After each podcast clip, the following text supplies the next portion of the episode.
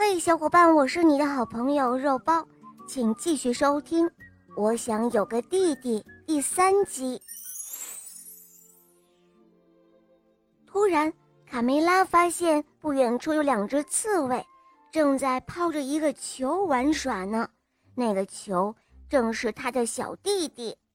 呃，快看啊，我的小弟弟！快看，他他偷走了我的小弟！卡梅利多愤怒地拿起了棍子追了上去。就在这个时候，小刺猬玩着鸡蛋，咯咯地发出了声音：“呃呃，这是一个会说话的鸡蛋，小心呀，尼克！这个蛋肯定是个小怪物。”当卡梅利多赶来时，那两只刺猬已经跑远了。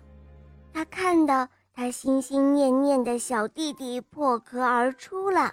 哦，哦天哪，我的小弟弟！哎，好像不对，她她是一个女孩儿。哎，算了吧，有个妹妹也不错。哦，我应该高兴才对。哦，我的天哪，快放下那木棍，卡门，这可不是给一个小姑娘的玩具。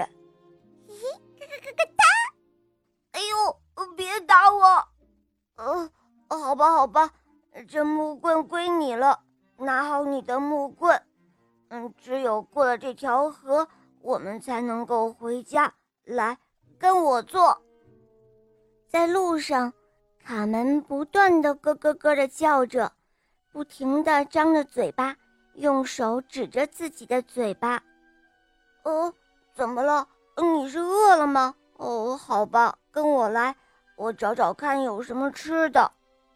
哎，看啊，卡门，有个苹果等着我们呢。你喜欢吃苹果吗？卡梅利多说着，就冲着苹果跑了过去。结果，原来是陷阱，那个陷阱落了下来，卡梅利多被关起来了。